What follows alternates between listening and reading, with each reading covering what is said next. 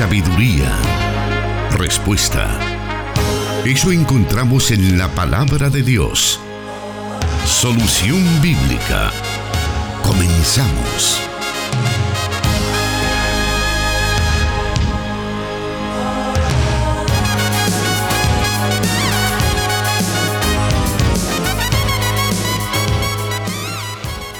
Muchísimas bendiciones, qué privilegio el que Dios nos da de poder llegar ahí donde usted se encuentra sintonizando cualquiera de los medios que en estos momentos está enlazado con Plenitud Radio para llevar el programa Solución Bíblica. Estamos transmitiendo a través de 100.5 FM para todo el territorio de El Salvador, para el Oriente a través de 1450 AM Así también en el occidente de Guatemala estamos llegando hasta donde están nuestros hermanos a través de la emisora Cielo FM 89.1. Dios nos da esta oportunidad de tener esta nueva emisión del programa Solución Bíblica, donde podemos escuchar las respuestas que el pastor Jonathan Medrano da a cada una de las preguntas que nos hacen llegar por diferentes medios, tanto por WhatsApp así también como por medio de Facebook. Todas ellas las tomamos en una lista y martes a martes le estamos dando respuestas a la luz de la palabra de Dios. Nuestro hermano, el pastor Jonathan Medrano, ya está con nosotros listo para poder darnos esas respuestas basadas en la palabra de Dios. Bienvenido, pastor Jonathan. Una vez más, muchas gracias a todos los oyentes de las emisoras de Corporación Cristiana de Radio y Televisión por aprender junto a nosotros acá desde los estudios de Plenitud Radio en Santa Ana. Qué bien que se nos da esta oportunidad de conocer más de la palabra de Dios. Todas las semanas estamos recibiendo diferentes comentarios, diferentes eh, mensajes que nos envían por los medios que ya mencioné y pues ahí están tanto expresándonos nuestros hermanos oyentes acerca de lo importante que se ha convertido este programa para su crecimiento espiritual, ya que algunos argumentan que en él encuentran respuestas que a lo mejor habían estado buscando en las Sagradas Escrituras y a la luz de la palabra de Dios y con explicación que el pastor Jonathan Medrano da de cada uno de esos puntos han logrado eh, despejar esas dudas. Eso es también motivo de alegría para nosotros el poder conocer esos mensajes, conocer esos comentarios que usted nos envía.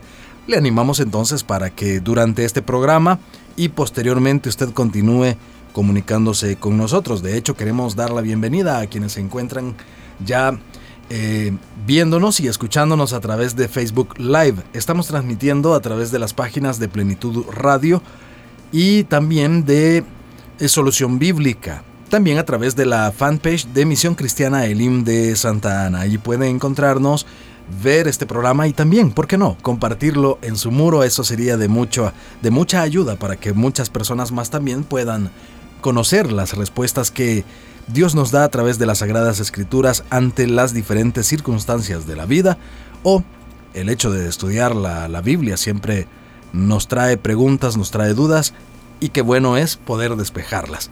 De hecho, eh, la primera pregunta con la que vamos a iniciar esta tarde tiene que ver con un tema bastante recurrente en este programa, pero siempre es importante que podamos hablar y aclarar acerca de él. Y quizá a la primera pregunta vamos a sumarle la segunda ya que tienen que ver eh, prácticamente con el mismo tema. Esta pregunta dice así, ¿Por qué en el Evangelio de Juan se les dice que se bauticen en el nombre del Padre, del Hijo y del Espíritu Santo? Luego Pablo en Hechos 19, 1 al 7, él les dice que se bauticen solo en el nombre de Jesús. Y la segunda pregunta dice, ¿qué diferencias hay del bautismo en el nombre del Padre, del Hijo y del Espíritu Santo con el bautismo en el nombre de Jesús?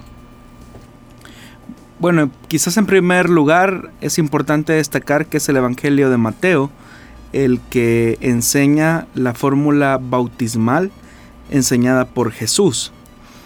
Ahora, la razón de por qué en el libro de los Hechos de los Apóstoles se dice que se debe de hacer un bautismo en el nombre de Jesús, en el nombre del Señor Jesús, eh, es por dos razones, básicamente. La primera es por una cuestión de identificación.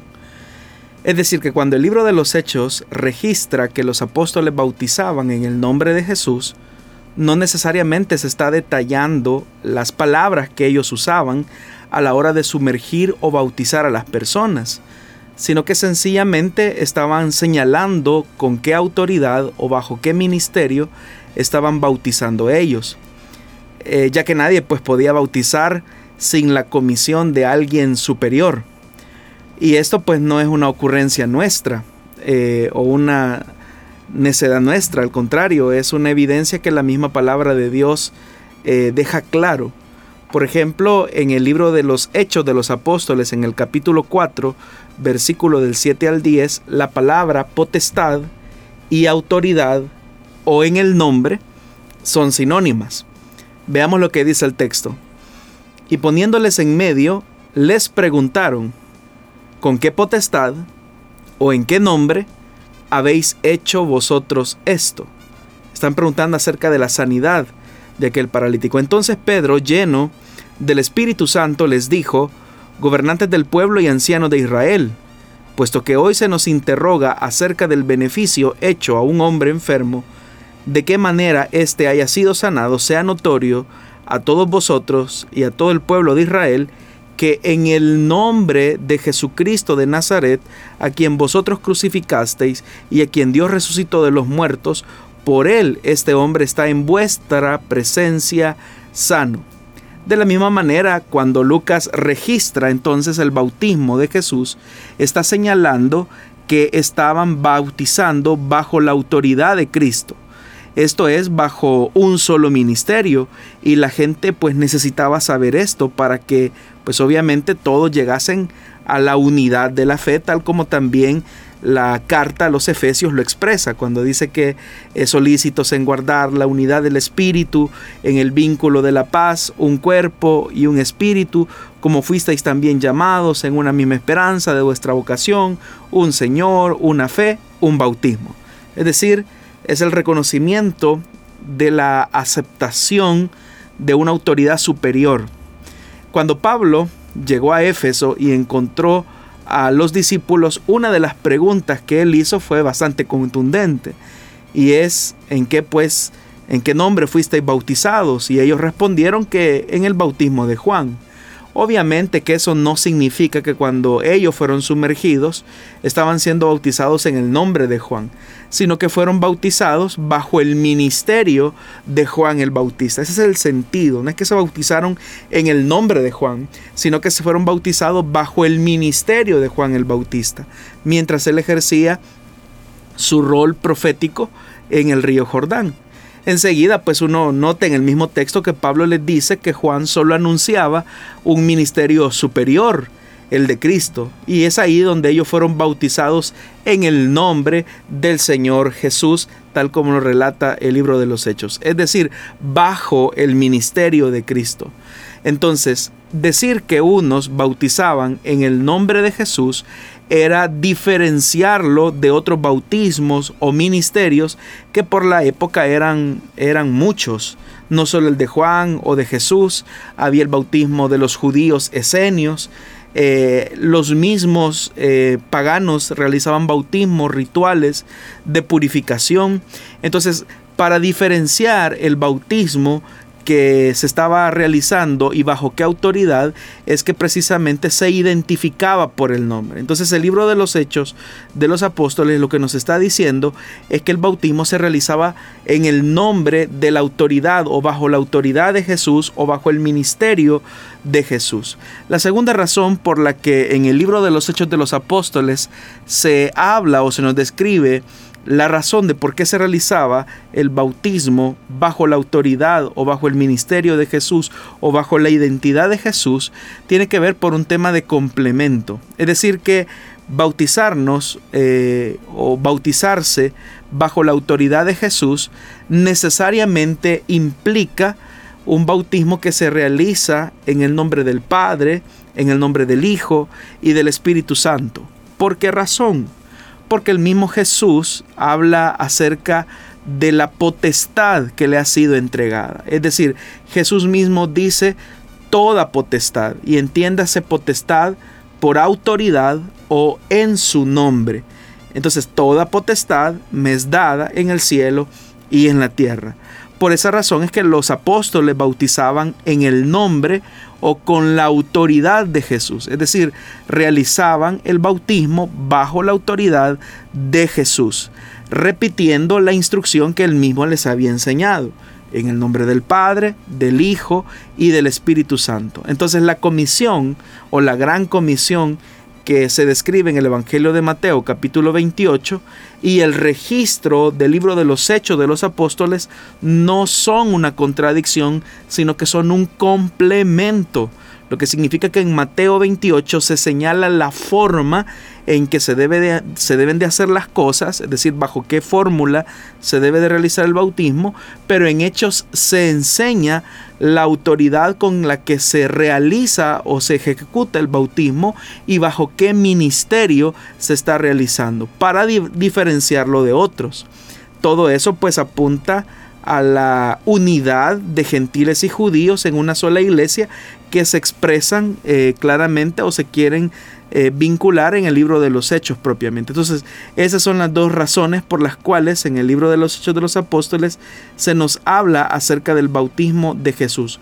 Por identificación, es decir, reconociendo bajo qué autoridad, y por complementariedad, es decir, que no hay una contradicción entre lo que enseña Mateo capítulo 28 eh, en los versículos finales y lo que enseña el libro de los Hechos de los Apóstoles.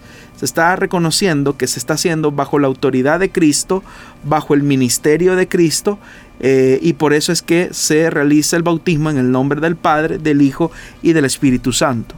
Cabe mencionar también que hay documentos eh, extrabíblicos que también enseñan y demuestran que los creyentes del siglo I realizaban el bautismo bajo esta fórmula, en el nombre del Padre, del Hijo y del Espíritu Santo.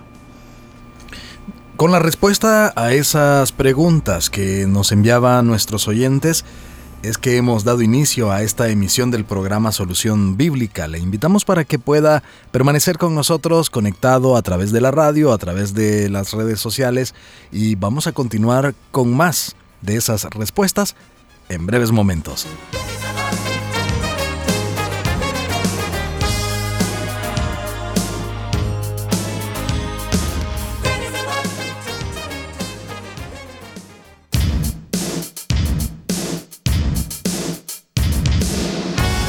Escríbenos tus preguntas al número de WhatsApp de Plenitud Radio 503 7848 5605 y número de WhatsApp de Restauración 503 78 56 94 96.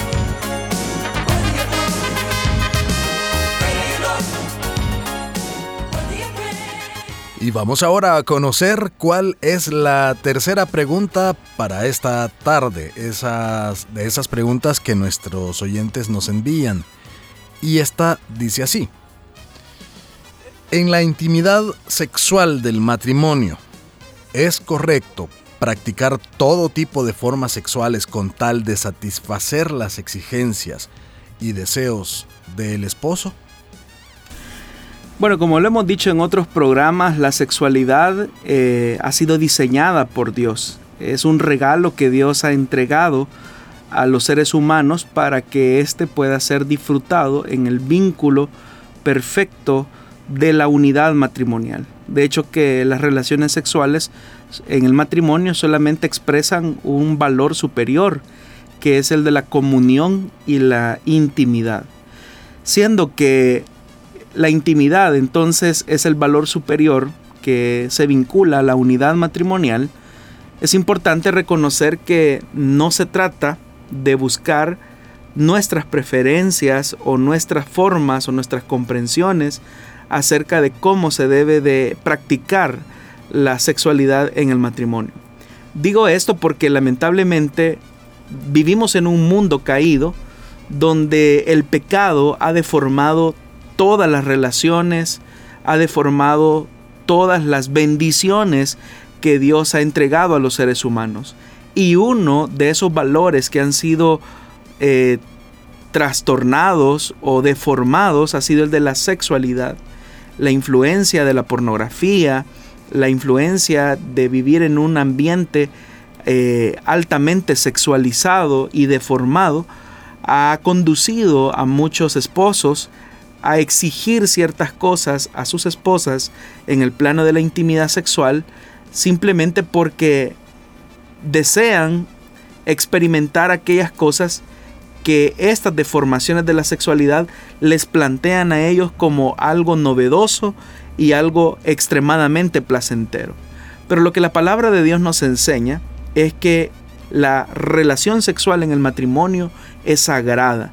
De hecho, que el mismo escritor a los hebreos dice que es honroso en todos el matrimonio y el hecho que no es mancillado o el hecho sin mancilla, dice el escritor. Lo que significa que uno no puede mancillar algo que es tan sagrado como lo es la sexualidad. Y cuando nosotros queremos o pretendemos imponer a nuestra esposa ciertas prácticas sexuales con tal de alcanzar nosotros algún tipo de estimulación, nos estamos alejando ya de ese valor perfecto de la complementariedad y, por qué no decirlo, también del servicio y la entrega que se debe de realizar a la otra persona. El deseo de Dios es que en el plano sexual las personas tengan una actitud de servicio hacia su esposa o hacia su esposo. Eso es lo que se debe de hacer. El esposo no debe de buscar entonces en primer lugar su propia satisfacción, sino que debe de buscar la satisfacción de su esposa. Lo mismo la esposa debe de buscar no su propia satisfacción, sino la satisfacción de su esposo. El problema es que por esta misma deformación hay un desbalance en la sexualidad, lamentablemente, y por vivir en una cultura machista se le exige a la mujer que practique ciertas cosas que muchas veces para ellas son eh, dolorosas, denigrantes, a veces, por qué no decirlo, hasta humillantes. Entonces, la Biblia establece que la sexualidad debe de expresar comunión, complementariedad, entrega, renuncia, servicio hacia la otra persona. Pero también en, en el tema sexual es importante que todo debe de ser establecido de común acuerdo bajo los cánones eh, que Dios ha establecido para que esta bendición pueda ser disfrutada. Así que no, no es correcto eh, practicar todo lo que a una persona se le puede ocurrir, especialmente cuando la fuente de ese aprendizaje o de ese conocimiento eh, viene de fuentes, valga la redundancia, que han sido mancilladas, contaminadas o deformadas lamentablemente por este flagelo de la pornografía que es de donde muchas veces se toma como base para experimentar y así mancillar eh, una bendición tan especial y tan placentera que Dios ha entregado al matrimonio. Así que es importante que eh, la pareja analice si lo que se hace eh, tiene estos elementos que he mencionado. Complementariedad, servicio, entrega, amor, comprensión y ternura. Vamos a continuar con el programa, vamos a aprovechar este bloque para poder escuchar la siguiente pregunta y dice así. Me he enterado que mi ex cuñado se divorció de mi hermana a causa de infidelidad por parte de él. Recientemente lo han nombrado supervisor del, de sector en Iglesia Lim de San Salvador. ¿Cuál es la posición de la misión al respecto?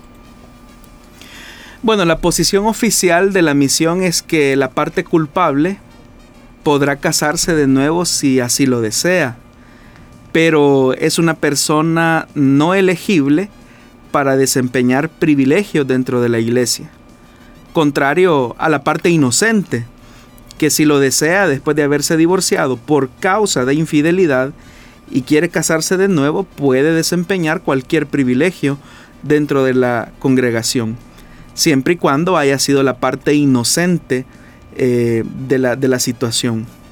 Ahora, en el caso por el que el oyente hace referencia, este hermano no debería de tener un privilegio.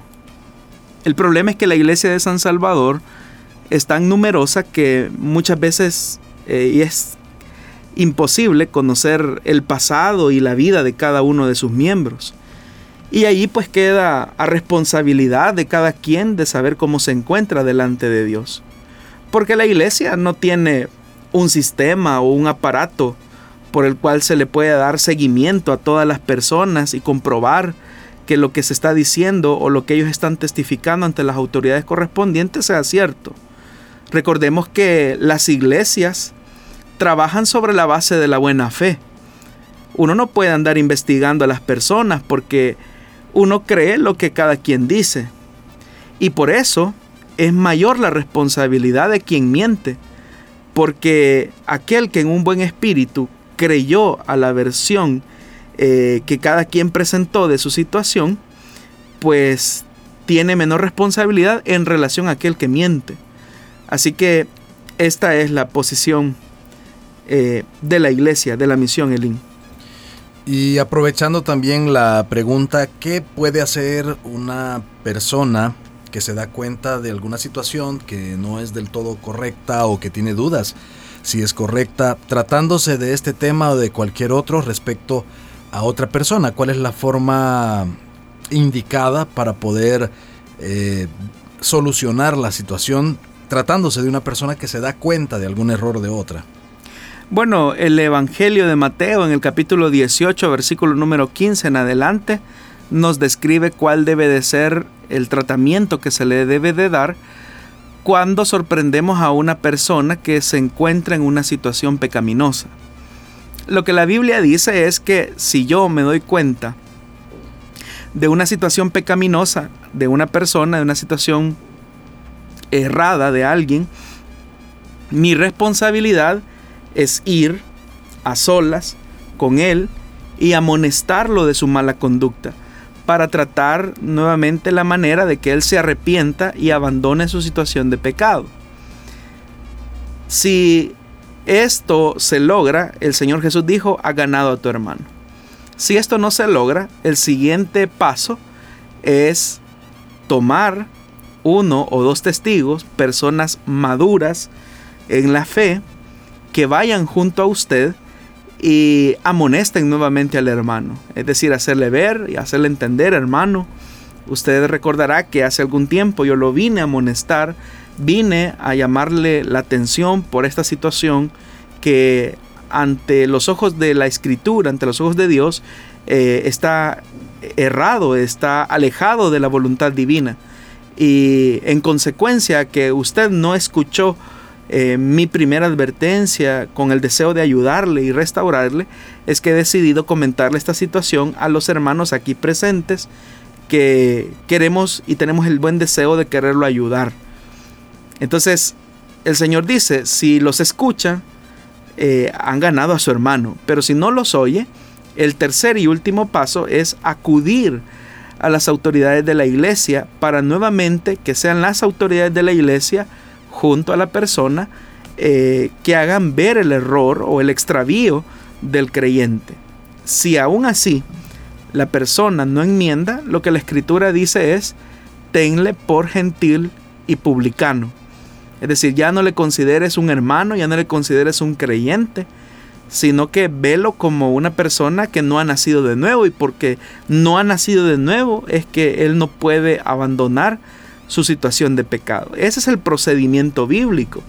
Lamentablemente nosotros hacemos las cosas al revés o hacemos las cosas de manera equivocada porque inmediatamente nos enteramos de una situación, inmediatamente vamos a las autoridades de la iglesia.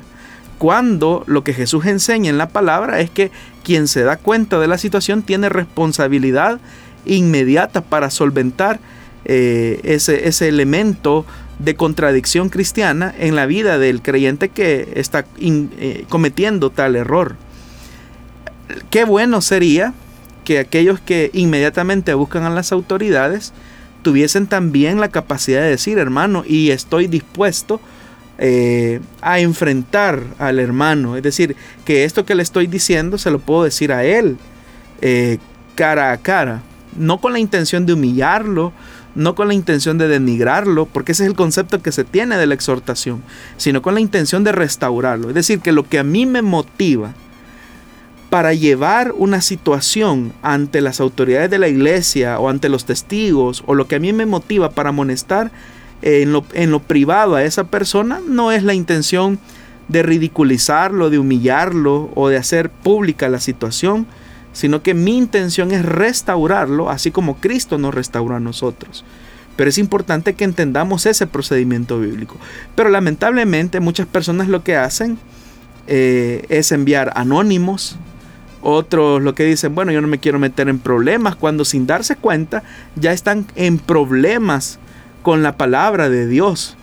Entonces es importante que entendamos el procedimiento bíblico. Y lo segundo que también eh, es de valor es que dice, hermanos, si alguno de ustedes sorprende a alguien en una situación pecaminosa, ustedes que son maduros, ustedes que son sabios, con espíritu de mansedumbre, vayan y corrijan al hermano. Eso es lo que la palabra de Dios nos indica. Debemos de tener entonces la mansedumbre, la verdad eh, de nuestro lado, sabiendo pues que Hoy el hermano o la hermana está en esa situación. Al día siguiente, pues podremos ser nosotros. Y que con la misma vara con la que medimos, vamos a terminar eh, siendo medidos. Hay algunos que pues argumentan que el celo de Dios les consume y por esa razón, pues con espada desenvainada le llegan al, al que está cometiendo alguna falta. Por eso es que hablábamos acerca de las motivaciones, porque hay personas que se dan a esa tarea, ¿verdad? De ser digámoslo así, teniendo un, concepto equivocado de lo que es el celo eh, por la santidad de Dios o el celo por la obra de Dios. Y actúan mal. De tal manera que aquel que buscaba la justicia o la purificación al interior de la iglesia se vuelve también en verdugo eh, implacable de un pecado que al final se convierte en un pecado de maltrato, porque muchas veces se maltrata a las personas. Yo recuerdo a un hermano que cuando se enteró de una situación de un par de jóvenes, él lo que hizo fue reunir a todos los hermanos en una reunión y ahí públicamente virtió la situación de ese par de muchachos.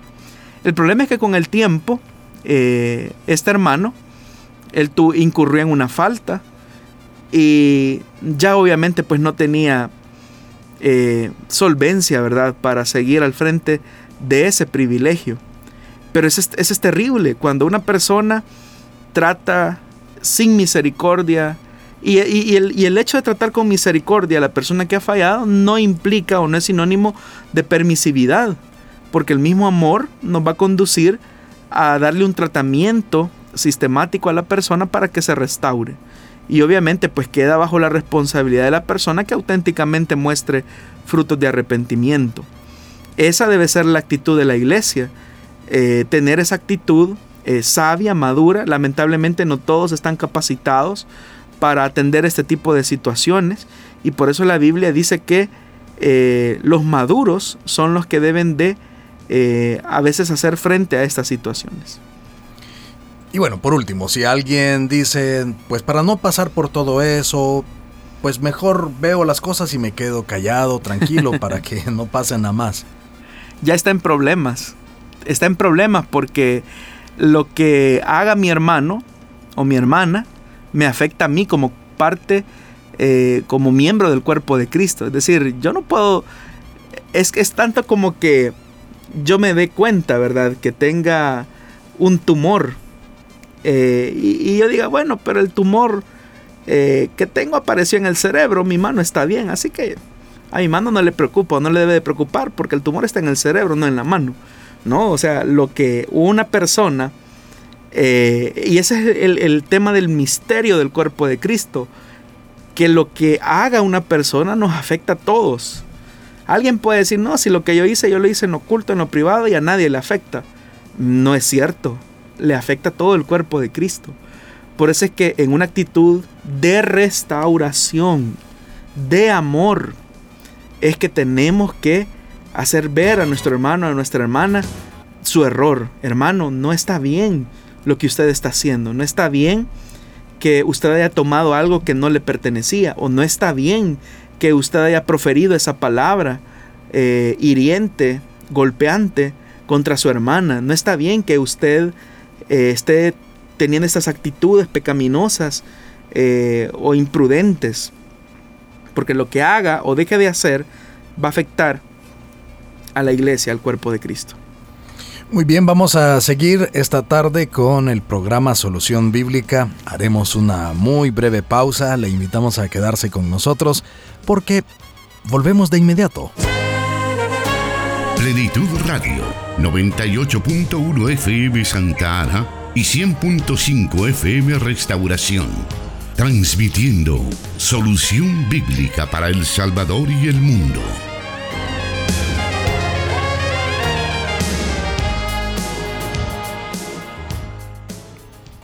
Vamos a continuar con la siguiente pregunta para este día, la cual nos dice así. Pienso que el sacrificio de Cristo como sustitución sería una injusticia si no existiera la santificación, y esa es la que el Espíritu Santo obra en sus hijos. ¿Qué me puede decir de eso? ¿Qué dice la Biblia de santificación? ¿Verdad que es obra de Dios? Pero hay una parte activa del creyente, dice eh, nuestro o nuestra oyente. Bueno, el significado básico de la santificación es la acción por la que Dios separa o consagra algo para sí. en ese sentido, eh, se puede entender que la santificación no solamente se produce en el caso por ejemplo del Antiguo Testamento, hacia los hombres, sino que también se santificaban los utensilios, aquellos que eh, estaban destinados para el servicio en el templo o el tabernáculo. Como fuera el caso, también los lugares podían ser santificados, los días podían ser santificados, pero la idea está de, eh, la idea básica es selección de algo y separación. Ya en el Nuevo Testamento la santificación está limitada exclusivamente a los creyentes, básicamente. Ahora, los cristianos al ser santificados son separados para Dios, implicándose con ello en las transformaciones espirituales que corresponden a la, a la nueva relación que Dios establece con nosotros.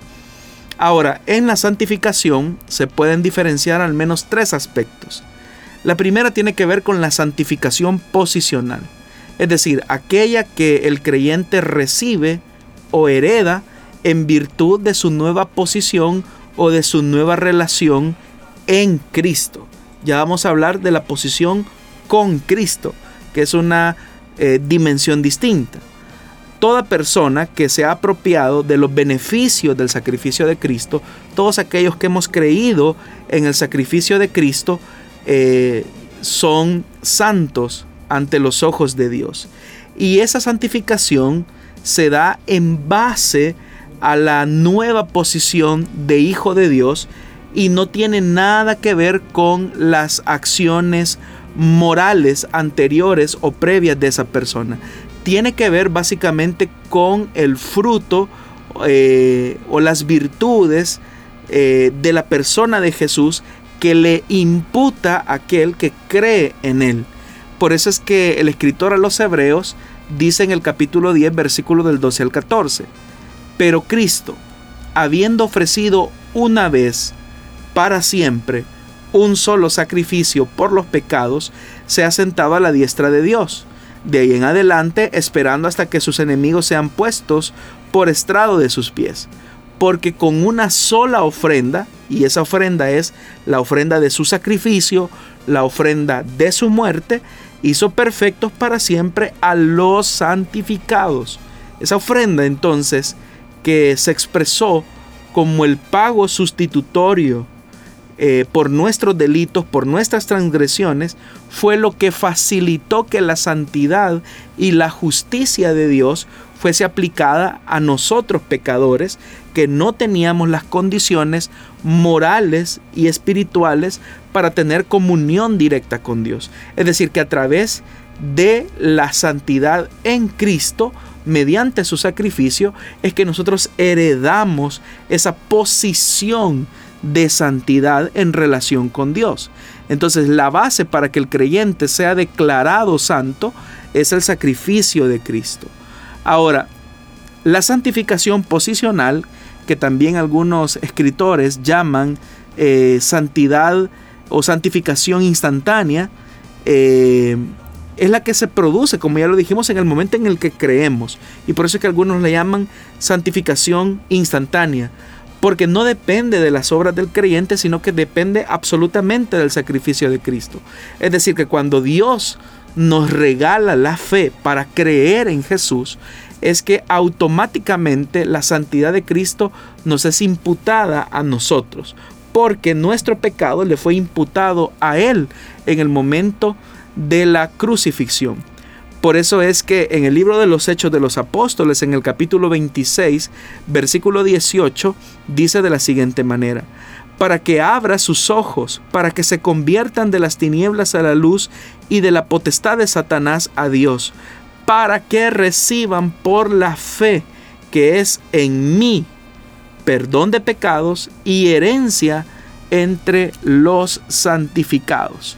Entonces, la, santificación que recibimos a través de Cristo eh, no es susceptible a mejoramientos, porque no dependió de ninguna obra humana, no dependió de ningún mérito o esfuerzo que el creyente pudo haber hecho, sino que es una santificación perfecta que se recibe a través del sacrificio de Cristo. Ahora, ese es un aspecto de la santificación.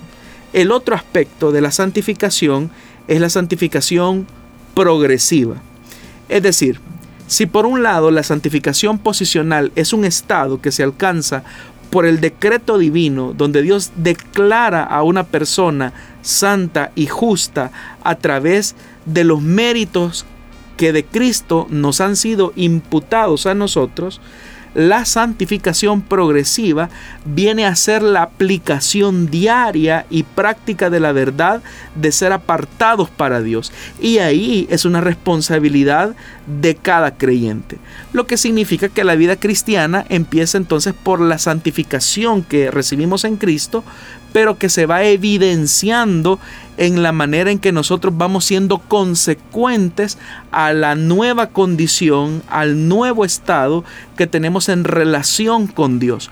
Por lo que el sentido natural de un creyente que ha sido renovado y vivificado por la palabra y el Espíritu es su deseo ardiente de agradar a Dios, de vivir para Dios.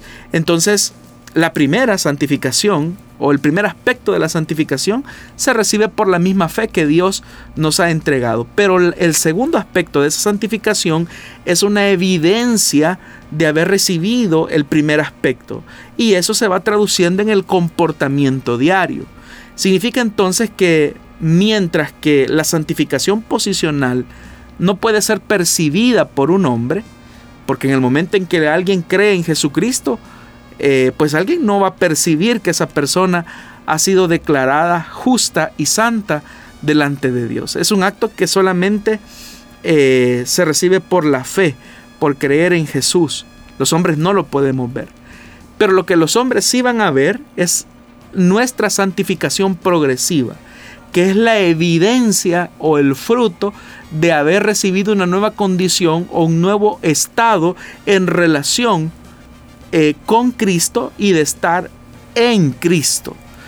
Entonces el creyente está obligado por naturaleza eh, a buscar una vida íntegra que agrade a Dios.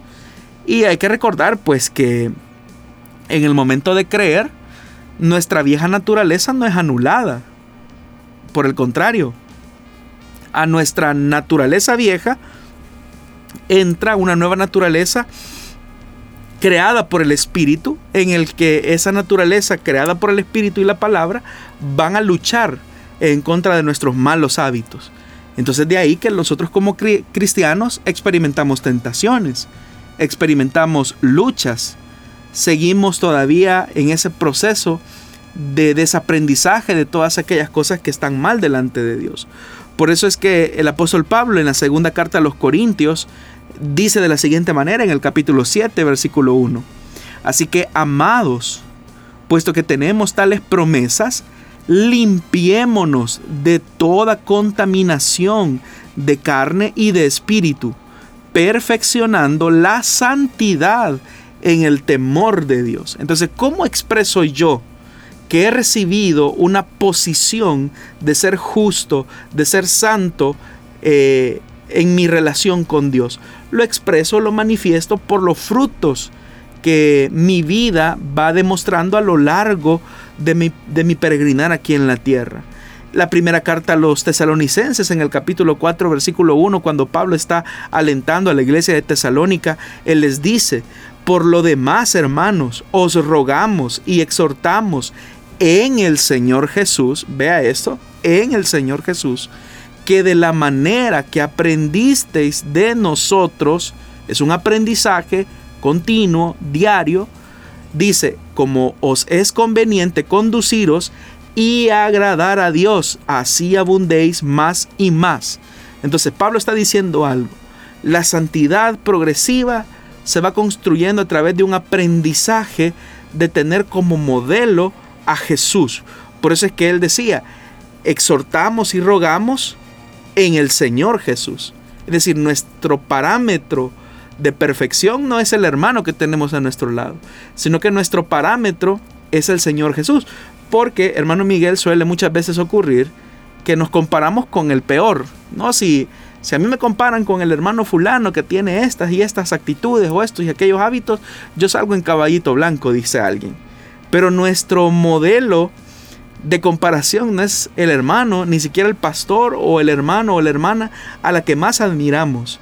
Nuestro modelo de perfección es Jesucristo. Él es nuestra meta eh, aparecernos cada día más. Entonces la santificación progresiva se da a lo largo de toda la vida del cristiano y se produce a través, es decir, ese crecimiento progresivo de santidad se produce por dos elementos que son fundamentales.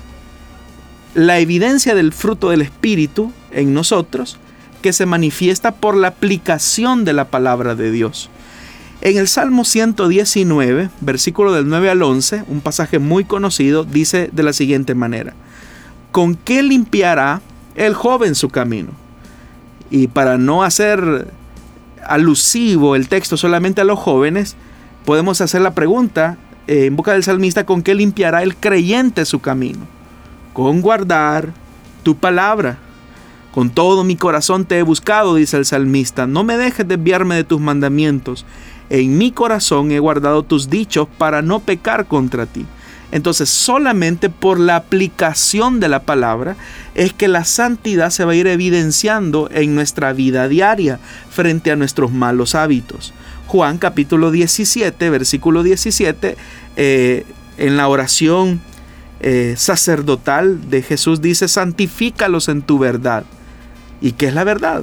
Tu palabra es verdad. Entonces la palabra de Dios aplicada en nuestra vida diaria es la que va produciendo en nosotros la santidad eh, progresiva, que pues obviamente va a evidenciar que tenemos una nueva relación y un nuevo estado en Cristo Jesús.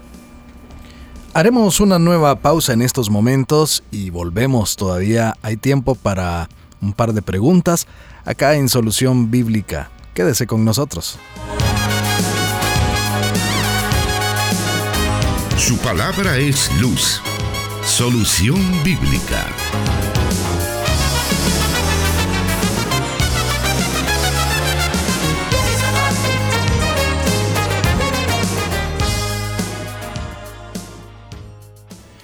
Vamos a aprovechar estos minutos ahora para irnos a la siguiente pregunta de esta tarde, la cual dice de la siguiente manera. Quisiera saber si la Tierra va a desaparecer? Nos dice él o la hermana, pastor.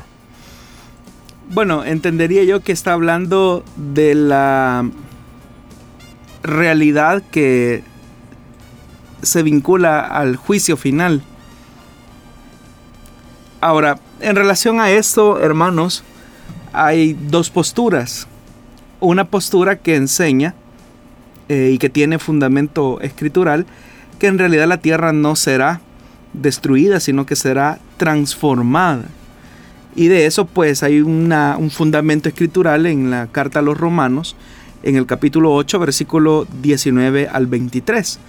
Dice la escritura, la creación aguarda con ansiedad la revelación de los hijos de Dios, porque fue sometida a la frustración. Esto no sucedió por su propia voluntad, sino por la del que así lo dispuso. Pero queda la firme esperanza de que la creación misma, y vea esto, queda la firme esperanza que la creación misma ha de ser liberada de la corrupción que la esclaviza, para así alcanzar la gloriosa libertad de los hijos de Dios. Sabemos que toda la creación todavía gime a una como si tuviera dolores de parto. Y no solo ella, sino también nosotros mismos que tenemos las primicias del Espíritu.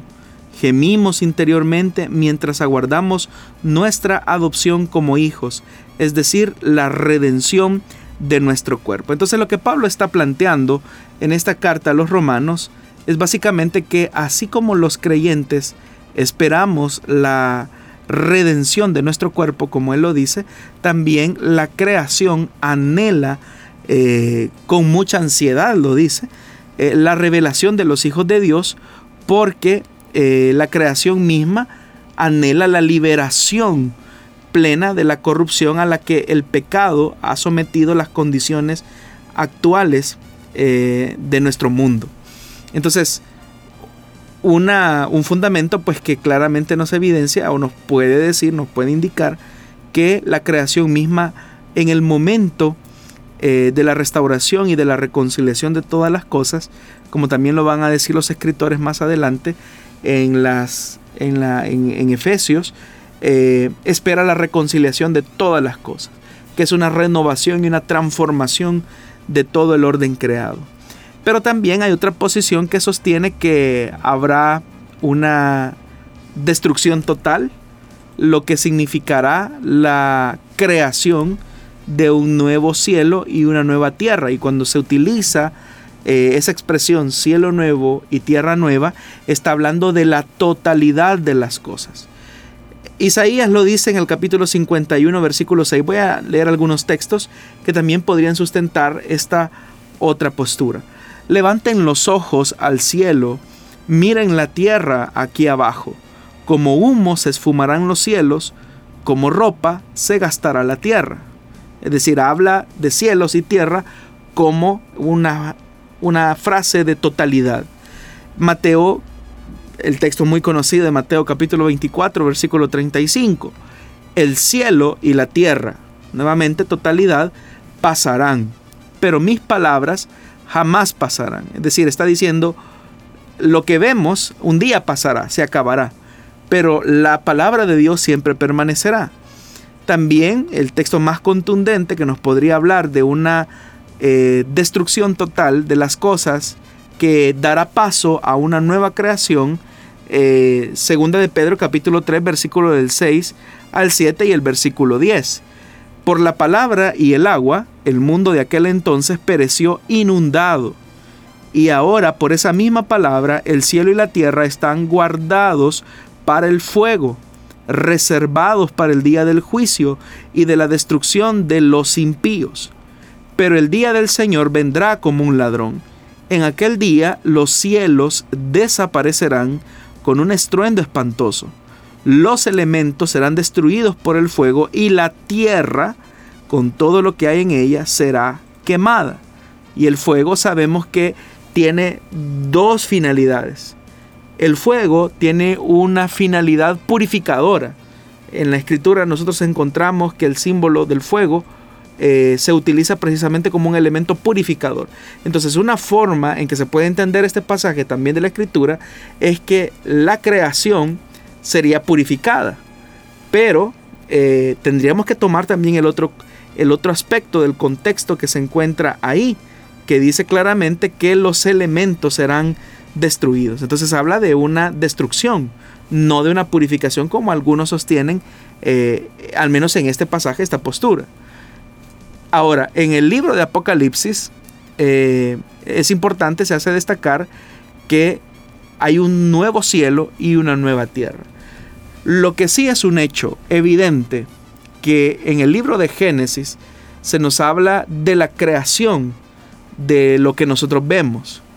Y en el libro de Apocalipsis termina también, o se hace un cierre del canon bíblico con la creación de un nuevo cielo y una nueva tierra. Entonces, eh, teniendo esta, esta mención, podríamos decir que ambas posiciones son válidas y hay algunos que van más allá y hablan de una complementariedad. Pero el hecho es que Dios creará nuevas todas las cosas a partir de la nada, lo cual no sería algo imposible para Dios, ya Dios lo hizo en la primera creación, o a partir de una renovación y una transformación tal como lo hará con nuestros cuerpos. Estamos finalizando casi este programa. Gracias por haberse conectado con nosotros, gracias por haber estado disfrutando de, estas respuestas, ya que aquellos que están interesados en conocer más de la Biblia, eh, por supuesto que tienen eh, un disfrute en saber qué es lo que la Biblia dice en cada una de las circunstancias o situaciones que se nos presentan.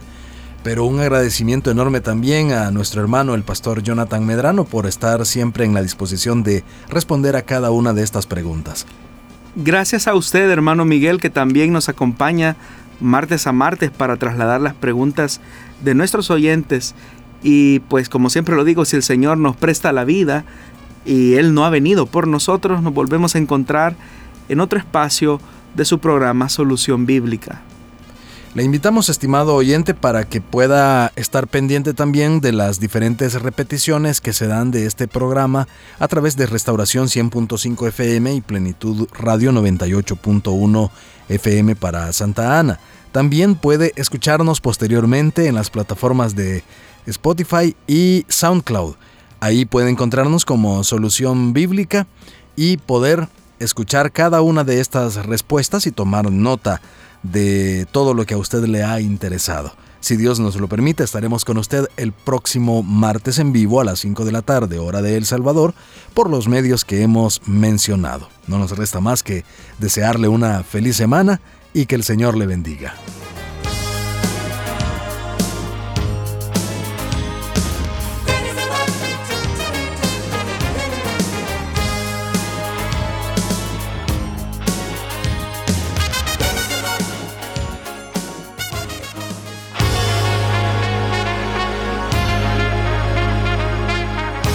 Encontramos respuesta en la palabra de Dios.